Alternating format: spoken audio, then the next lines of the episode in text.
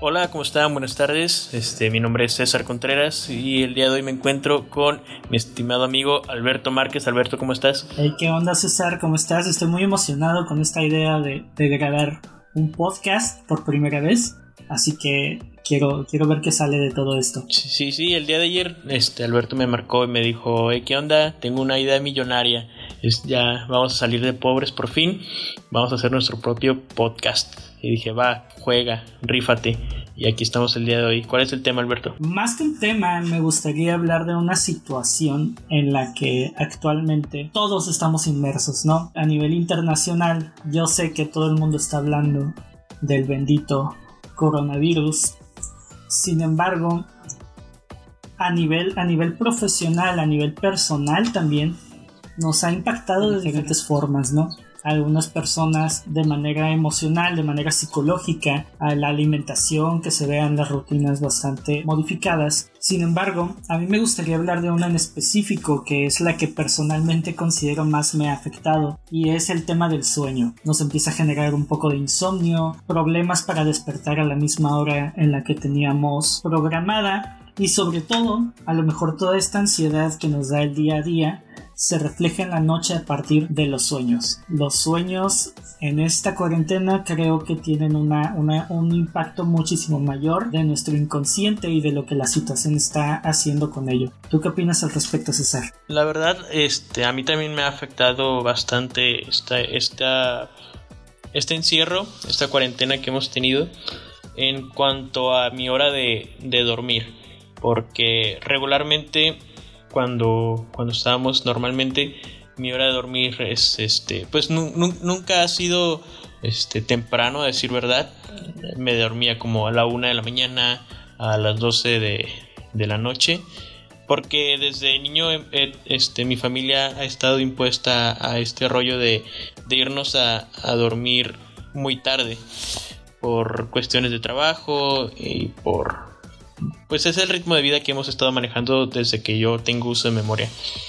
entonces, este, estoy impuesto a, dormirme a estas horas que te comento, a la, 1 de la mañana, a las 12 de la noche, y despertarme al, día siguiente sin, si bien no, no con, no a tiempo, no, aunque duerma unas 7 o 6 horas, este, amanezco normal lo que pasa es que últimamente, como, como no está este, este compromiso de, despertarme una hora o dos más temprano de lo normal, pues este abuso, ¿no? Abuso en, en, las horas en que voy a dormir. De hecho, puedo hacer actividades y en cuanto me doy, cuando me doy cuenta ya son las 3, las 4 de la mañana. Y, ha sido un poquito difícil el, el querer este no hacerlo porque ya, ya se volvió como parte de, esta nueva rutina. No sé qué, qué, es lo que pienses tú. Así es, creo que, creo que es algo que, que está radicado en el subconsciente de cada uno de nosotros, ¿no? Por más, por más hábito que tengamos, a lo mejor tú sabes bien, nuestra audiencia no, pero yo soy de las personas que se levanta relativamente temprano, todos los días, incluso en fin de semana. Sin embargo, últimamente me ha costado un poco más de trabajo también, o despierto con menos ánimos, menos energía que, que el, el, en periodos regulares de, de, sueño, ¿no? Igualmente mi, mi horario de, de irme a dormir se ha, se ha, alterado bastante e incluso tengo estos periodos de insomnio durante la madrugada que no, no nos permite dormir.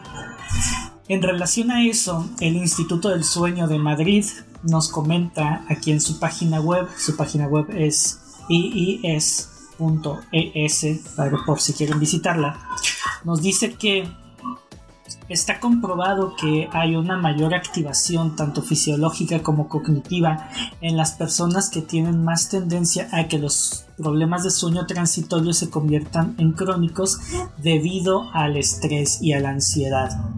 Aquí al inicio de su página nos pone un contexto bastante interesante en el cual dice que el estrés y la ansiedad son respuestas normales del organismo ante un peligro inminente o la percepción del mismo y por tanto la respuesta de activación y alerta que estas sensaciones desencadenan eh, es incompatible directamente con el sueño por esa misma razón el, conseguir un sueño, un sueño profundo, un sueño de esos que te permiten tener un sueño, vaya, una, idea, una, una película en tu cabeza mientras duermes, se ven afectados porque nuestro cuerpo, nuestro organismo se mantiene en alerta ante la percepción de peligro real o, o, desproporcionada que nosotros tenemos, ¿no? Entonces, definitivamente ya tenemos bases más que sentadas para determinar que todos presentamos cierto problema con, el sueño a partir de, esta situación que tanto, tanta ansiedad y estrés nos provoca a partir de todos estos cambios que hemos tenido que hacer en nuestro día a día, ¿no? Pero hablemos ahora de esta otra parte, ¿qué es lo que estamos soñando entonces? ¿Tienes algún sueño interesante que quieras compartirnos, César? Este, sí, últimamente mis sueños, como, como los comentaba, la, hora de, dormir es, es, menor. Sin embargo, sí ha habido oportunidades en las que, que un sueño me, haya tomado este, unos 10 minutos de, al inicio del día en, en reflexionar sobre qué, sobre qué fue lo que acaba de pasar o por qué lo soñé y si me permites, voy a contar uno de, uno de estos sueños que, he tenido, un poquito interesante. Pues nada, este, recientemente vi una película en Netflix. Esta, estos, este, esta plataforma de streaming recientemente, eh, me parece que el mes pasado sacó una, una película, no es cierto, miento, esta película ya tenía un poquito más de tiempo, yo creo que unos dos meses y medio, justo cuando empezó esto de, de la pandemia, o, un poquito antes, pero este, la película se llama Violet and, Finch, es un, es un, es un chick flick, una película romántica para adolescentes de, de una chica que perdió a su, a su hermana eh, menor en un accidente automovilístico y este chico que la ve a punto de, de suicidarse decide decide este platicar con ella y convencerla de, de no de que no lo hiciera y pues lo hace y, y empieza en una amistad que se va transformando. Esta es, la, la sinopsis de la película. El chiste aquí es que este chico, al parecer, este, si me permites darte un pequeño spoiler, está, este chico está un poquito más perdido en la vida que ella, que es de lo que va la película. Muchas veces, eh, en ocasiones, uno trata de ayudar a las personas cuando y, la gente y la gente no, los toma como, como sanadores, ¿no? Como personas que, que se dedican a, cuidar la, la, salud mental de las personas o que les interesan las personas, cuando en realidad estas mismas personas que se encargan de hacerlo necesitan ayuda también y, la gente no lo ve. Entonces lo que hacía este, este chico para, para tratar su, ansiedad o, para acomodar sus pensamientos para que no se olvidaran las cosas es apuntar las cosas en post-it. Muchos post-its. Eh, en su cuarto hay una pared llena de, de, post-it seccionados en, en colores y, y en, su, en, su, en sus apuntes de libros, en, su auto, en sus libretas, en todas partes tiene, tiene estos post-it. Mm, la verdad me perdí un tanto en, lo, que, en lo que simbolizan realmente estos, estos pedazos de papel para él, pero creo que creo que van más, más sobre, sobre tener un orden en su vida, sobre tener siempre el control y que, y que, y que no, no, no, caiga en la, en la ansiedad. Entonces mi sueño va sobre, sobre esto. Yo, yo estoy sentado en, una habitación y estoy rodeado de, de muchos post-it de diferentes colores, no acomodados como el, el, chico los tenía, pero sí, pero sí este, regado sobre toda mi habitación. Entonces eh, yo trataba de caminar y al parecer los post-its eran un poquito más profundos. No, no eran solamente, no, no los limitaba el piso, o sea, sí podías, se sentía como una sensación de, de montañitas al caminar y, y se sentía muy extraño. Era uh, una sensación muy extraña como si estuvieras rodeado de mucha basura y, e intentaras patear, patearla con, con los pies, como que si te, se te dificultara el caminar. Entonces, ese fue un sueño muy extraño que tuve porque lejos de, de, de, pensar qué es lo que significaba, me causaba mucho, muchos, este, mucho hormigueo en los pies que, que me molestó al, despertar. Entonces yo creo que ese es el sueño un poquito más raro que he tenido esta, esta cuarentena. Además de que la, película me gustó mucho, yo creo que, impactó un poquito en, en, mí. No sé que si tú hayas tenido algún sueño que, que lejos de, de solamente proyectarse, eh, lo hayas sentido. Sí, definitivamente todos tenemos esos sueños, pero antes, antes de compartir yo el mío, que también es uno, uno reciente y que creo que refleja bastante de, mi personalidad, me gustaría hacer un comentario sobre el tuyo y a lo mejor platicarlo un poquito.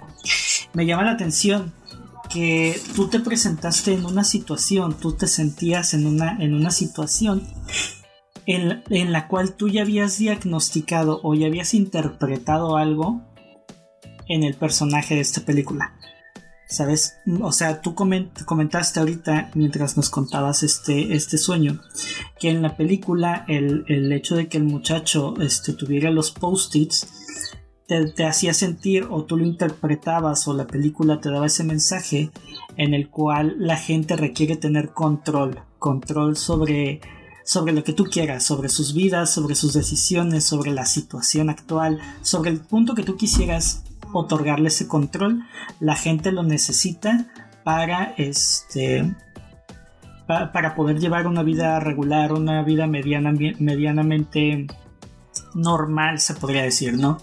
Y aunque esta, esta analogía tú no, la, tú no la lleves a tu sueño, inconscientemente creo, es una interpretación de una persona 0% estudiada en este tema de, la de la cognición y la psicología, pero creo que involuntariamente te llevaste a una situación que te recordaba la pérdida de este control. El hecho de que a lo mejor ahorita estás enfrentando la situación de, de toda esta situación, todos estos cambios, este, de una manera que te hace sentir que no sabes qué es lo que va a venir y eso hace que sientas una falta de control de, tu toma de decisiones, de, las cosas que están alrededor tuyo y que te importan. Creo que hacia allá apunta este tema de, los post-its y la manera en que tu, subconsciente este, interpretó tanto la película como, como tu sueño, ¿no? No sé cómo ves tú mi, mi diagnóstico. Sí, yo creo que también va, por ahí este, este rollo de, del control. Porque si estos últimos días siento que no estoy haciendo gran cosa. Y cuando no estoy haciendo gran cosa, siento que algo me, que me estoy olvidando, perdiendo de algo. Como si, si dejara algo inconcluso. Y, y como no sé qué, siento que, me siento así, ¿no? Como, como algo tengo que hacer, algo, algo es lo que me falta, no, sé qué es, pero siento que me falta algo, me siento incompleto. Entonces creo que sí va más o menos por ahí este asunto de, de los post-it que pudieran simbolizar en el sueño. Sí, es, es muy interesante, es muy interesante cómo, cómo referenciamos, ¿no? Podemos hablar, por ejemplo, de que de que en este caso, en el caso tuyo, este, una película y un elemento que, que tu, tu, consciente, inconsciente interpretó de cierta manera, lo rescata, lo recicla y lo utiliza para darle un significado. En teoría de comunicación, tú y yo somos comunicólogos, hablamos de que, de que los signos, además de tener un significado, pues tienen un significante. Para que este, este triángulo se complete, se requiere que una persona interprete el significado de, de ciertas cosas de manera consciente o inconsciente y es lo que le da poder al símbolo. El símbolo por sí solo no, no tiene un peso a menos que este, este significado sea validado por alguien más. Vaya, valga el comentario, ¿no? Entonces aquí, aquí yo creo que lo interesante es cómo nosotros reciclamos una pequeña parte de una película como podría ser ni siquiera es la escena completa, ¿sabes? Es un elemento, el, de los post-its, para, para, reflejar algo que, estamos pensando, que estamos pasando, que estamos viviendo. Me parece, me parece verdaderamente interesante este, ese tema que a lo mejor eventualmente platicaremos en otro podcast de cómo las referencias culturales que consumimos, las canciones, el arte, los videos, las películas, los llevamos y significamos de una manera probablemente distinta a como los demás las vean, pero eso los vuelve personales, ¿no? Es algo, es algo que a mí me gusta mucho de, cómo funciona esto de, de, la, de, la, de la comunicación interpersonal y este me, me, gusta mucho, pero ya lo hablaremos más a profundo en otro, en otro podcast. Muy bien, muy bien, este pues no, no, no si quieras contarnos tu, tu sueño, algún sueño que has tenido estos días que, te haya sacado un tantito de onda. Ah, sí, claro que sí. Hay un, hay un sueño, un sueño que de hecho tuve hace. hace que te gusta. Una, creo que la semana pasada, el fin de semana, no, estoy totalmente seguro. Pero que sí me. me hizo plantearme algunos detallitos. En este sueño, bueno, debo darte un poco de contexto antes de, contarte el sueño. A mí me gustan mucho los juegos de teléfono, de smartphone. Personalmente no soy muy fan de, de, jugar en una consola. Las historias largas de repente me parecen innecesarias. No sé, no soy fan. Sin embargo, en los juegos de, de, smartphone veo simpleza, veo una historia breve que termina en algún punto y es lo que me gusta, me gustan las, las cosas se podría decir un poco más inmediatas. Y entre todos estos juegos que abundan en, en, la Play Store y en cualquier otra plataforma de, de aplicaciones móviles, hay, hay, un tipo de juegos que destaco que es estos, estos juegos de escape room si sabes cuáles? En, los que, en los que te encierran en un cuarto y tienes que ir buscando pistas para abrir cajas secretas y para encontrar claves y, al final lograr escapar, ¿no? O lograr resolver un crimen o X cosa, el objetivo que tenga el juego. Soy muy fan de ellos a pesar de que, de que tardan su tiempo. la historia es corta y nos permite como analizar, meterle demasiada cabeza a algo básico como un juego en, una aplicación, ¿no? Sin embargo, como soy fan de este tipo de juegos, en, mi sueño, en mi sueño estaba, estaba con un grupo de amigos, estaba con un grupo de amigos y al parecer, ahorita ya no recuerdo los detalles, esa mañana recordé absolutamente todo, pero ahorita ya se, se vuelve un poco borroso. Recuerdo que uno de estos amigos nos mencionaba que había un juego padrísimo que se había descargado. Decía, es un juego que tiene una leyenda, porque al parecer, este, pues cuando lo juegas, pues un, espectro te persigue, ¿no? Hay, hay, un juego, de hecho este es real, se llama Sim, Sarah is Missing. Ah, ok, sí. En el cual este, pues tienes que encontrar, es como si tuvieras encontrado el teléfono de una persona y tienes que encontrar pistas para saber dónde está, ¿no? ese juego es muy bueno, a mí me gusta mucho. Pero, y, dije, a lo mejor tiene algo que ver como con todo esto, es leyenda de, de, realidad aumentada. Este, dije, quiero, quiero, jugarlo. Y me acuerdo perfectamente que en este, en este juego había una instrucción para iniciar.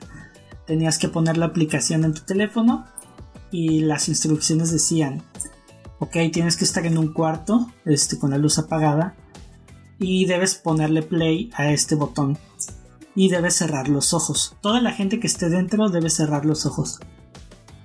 Y escuchen lo que escuchen del video, no deben abrirlos, no deben abrirlos para nada y si no los abren, va a iniciar el juego. Y dije, ok, interesante. Vamos a ponerle, cerramos todos los ojos, le pusimos play. Éramos un grupo que te gusta como de 5 o 6 amigos, no estoy seguro. Le pusimos play y este y empezaron a sonar un montón de cosas, un montón de voces, voces macabras, voces tenebrosas. No me acuerdo qué decían, pero había llantos, había gritos, había quejas. Total, terminaba el video, nadie abría los ojos y vemos cómo se empieza como a manifestar un ente. Se empieza a manifestar un ente y nos empieza a perseguir y tenemos que ir resolviendo como acertijos, pero en la vida real, no en el juego. ¿no? Es algo así como Jumanji, ¿te acuerdas de la película? Este, no teníamos que hacer ya nada con el teléfono, pero esta cosa nos iba persiguiendo en la vida real y realmente mataba a algunos de mis amigos. O sea, al final yo creo que quedamos nada más como dos o tres, éramos más, éramos como diez. Y al final nada más quedábamos como tres. Porque mis amigos iban muriendo y yo iba viendo cómo, cómo se moría, ¿no? Sí, sí, sí. Total, al final este, terminamos de alguna manera, porque eran como varias habitaciones, y al final terminamos en una habitación que cuando terminamos, logramos pasar el acertijo, la abrimos y salimos en Plaza Río.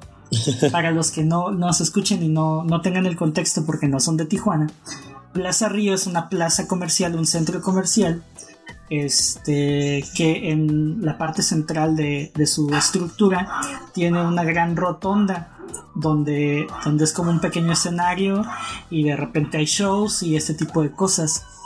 Despertamos, salimos y aparecemos ahí y ahí están todas nuestras familias.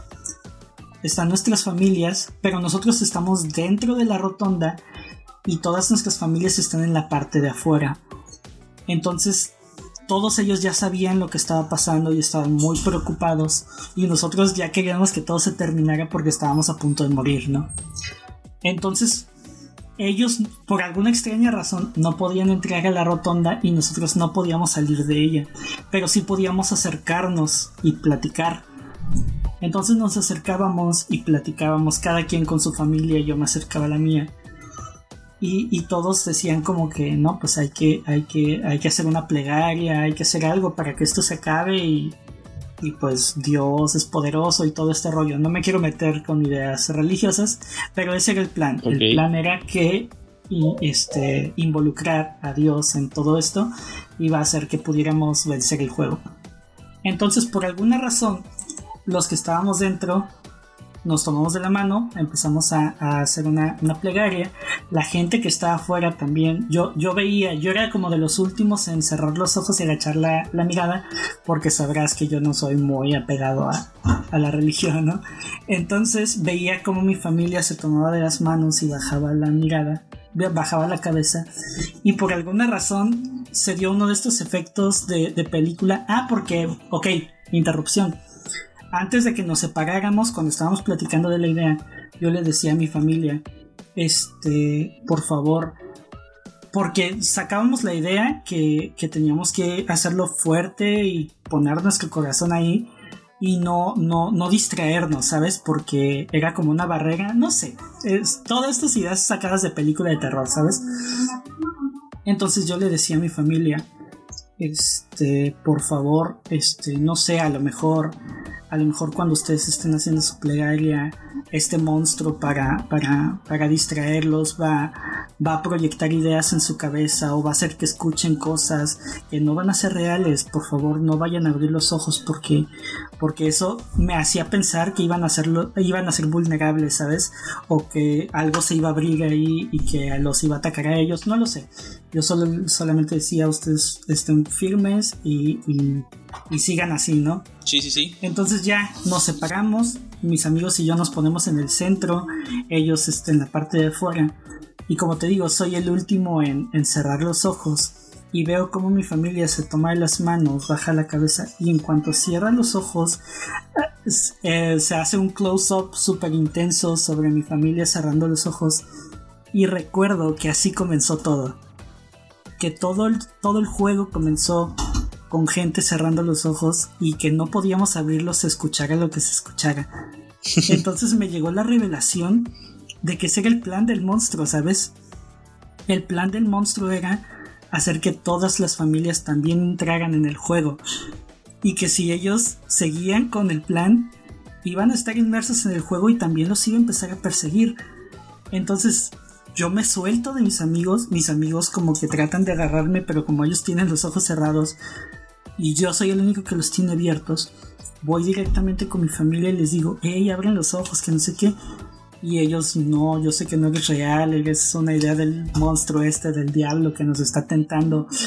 Y, y me daba un montón de angustia saber que yo les había dicho que no cerraran los ojos. Entonces me di cuenta de eso, de que todo esto era el plan, que, yo había embaucado un poco a mi, familia a participar en esto. Y el, mismo, el mismo sentimiento de impotencia, de ansiedad, fue el que hizo que, que despertara de ese sueño, ¿no? El que me, me despertó de manera ansiosa, fue un despertar violento. Entonces, haciendo mi, introspección de toda la vida, este overthinking que siempre tengo, pues caí en la, en la, en la, en el análisis de qué es eso, ¿no? Que la situación actual creo que es un peligro para, para mí, para mi familia. Pero que a final de cuentas, este, pues no me importa tanto si yo, si yo cargo con las consecuencias de esto. Pero me preocupa más el hecho de que, de que si yo me enfermo, probablemente también lo haga mi familia, ¿no? Y era, es un tema que recientemente hablé con ellos, que si por mí fuera, pues yo estaría ahí paseándome todavía porque pues no hay como mucho, mucho que, que, ok, voy a retomar esa idea, que si fuera por mí, a lo mejor no hubiera cancelado algunos proyectos, algunos planes que implican salir porque porque en cierta medida pues yo puedo cuidarme y eso, ¿no? pero saber que estamos en el mismo espacio y que y que y que esto pudiera tener consecuencias también para ellos, pues hasta cierto punto me, tiene intranquilo, me tiene este, ansioso, ¿no?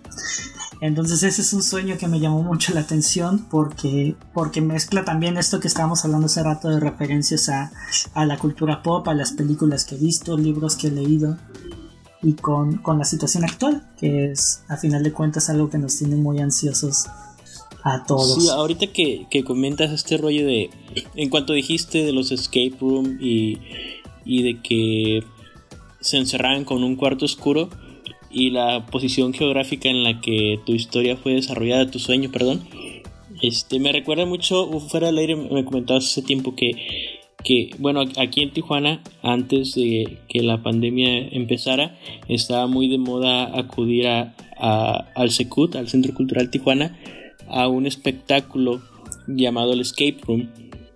Entonces era, era la tendencia, era la tendencia que, estaba a, principios del mes de febrero y hasta finales de este mes, de ese mes, perdón. Creo que, que tú, tú asististe, me contaste que asististe yo, yo, no, yo no fui a hacer, a vivir la, experiencia, pero me recuerda mucho a eso. Yo siento que, que, en tu subconsciente te posicionaste en esa, en esa zona que justamente queda a un lado de, Plaza Río. Entonces, no sé, me, me uní, uní, puntos y yo dije, a lo mejor, y, y tu sueño empezó ahí, en, esa, en, ese, en ese escape room y se, y se movió a un lado que es la Plaza Río donde, donde se estaba desarrollando la mayor parte del sueño. Sí, tiene bastante sentido. Al final de cuentas seguimos en, este plan en el que, en el que referenciamos nuestra, nuestra vida previa a toda esta situación de la contingencia. Este, la, la relacionamos precisamente con, con, con lo que añoramos, con lo que extrañamos, con lo que quisiéramos estar haciendo, ¿no? Creo que, creo que todo esto va... con lo último que hicimos. Exacto, exacto. O sea, este recuerdos de repente, este, pues ese, ese dato que te digo de, extrañar hacer ciertas cosas, ciertas actividades, pues también tiene ahí su, su repercusión subconsciente, vamos a llamarle de, de alguna manera, ¿no? Muy bien, sí. De hecho, este, no quería agregar hace, rato que estábamos hablando acerca de, de la falta de sueño encontré un artículo que les quiero compartir.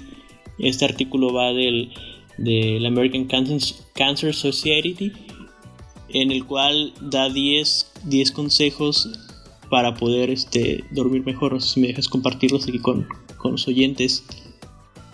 Este, uno de los consejos es irse a dormir cada noche y levantarse cada mañana a la misma hora, poner una alarma en la que en la que podamos tener el control de horas, al menos este algunas noches en las que digamos, ok, vamos a dedicar esta hora al menos a, intentar dormir y la alarma va, a sonar a esta hora y este para tener un, control, ¿no? Para volver a retomar estas, estos, este reloj biológico en el que, en el que estábamos acostumbrados. Otro tema es este, evitar las siestas después de las 3 de la tarde. De hecho es algo que a mí me pasó. Este, tomaba como estas siestas como a las 2 a 3 de la tarde eh, para retomar energía y, poder continuar con mis actividades. Entonces este artículo dice que no hay que, hay que evitarlas, mantenernos alejados de la cafeína y el alcohol, el alcohol por las noches, evitar la nicotina por completo en los cigarros, el ejercicio que, estamos haciendo, hacerlo con regularidad, solamente evitarlo unas dos o tres horas antes de, irnos a dormir. No comer comida pesada en la noche, no, evitar las cenas este, con muchas harinas. Una, merienda liviana para, cenar es, lo ideal. Eh, que, el dormitorio, que nuestro dormitorio sea cómodo, esté totalmente oscuro, tranquilo y que, y que esté cálido que no esté ni muy cálido ni muy frío, que sea una temperatura templada. Seguir con nuestras rutinas este, que nos ayuden a, relajarnos antes de dormir, como leer o escuchar música antes de, irnos a la cama. No reposar en la cama despierto, esto para, para poder dormirnos 20, en menos de 20 minutos es, lo ideal. Eh, tenemos que hacer algo tranquilizante hasta que nos agarre el sueño, como ya lo hemos dicho, como leer o, escuchar música. Y por último, consultar a, nuestro médico si continuamos teniendo problemas para dormir, de dormir, aún así haciendo estas actividades que nos recomiendan la, Sociedad de, Cáncer Americana. Pueden encontrar este artículo en, en cancer.org para poder, este, en la sección de noticias vienen los 10 consejos para dormir más.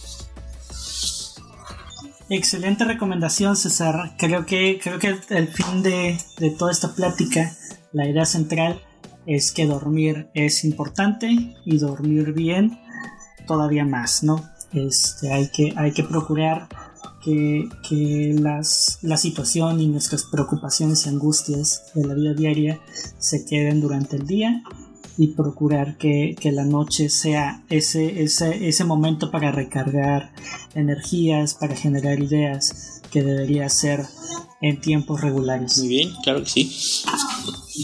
Pues un gran gusto platicar de este tema contigo, César. Hay que ver cómo, cómo funciona esta, esta dinámica para el podcast y si, si esto nos gusta, si nos gusta el resultado, si esto funciona, pues ver también las sugerencias de temas que algunas personas pudieran darnos para seguir este, esta tertulia, esta plática, este, este, este chismorreo que tenemos para, para este canal, ¿no? Sí, de hecho, este, pues este, este tipo de, de, pláticas es la que normalmente teníamos cuando, cuando estábamos en persona y es un buen ejercicio que, pueden hacer muchas personas.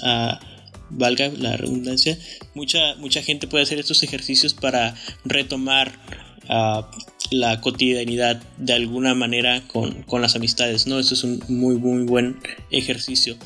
Este, pues nada, un, gusto poder este, compartir esa experiencia, Alberto, y seguramente nos veremos muy pronto en el siguiente capítulo, ¿no? Así es, César, excelente. Pues nos quedamos viendo y saludos.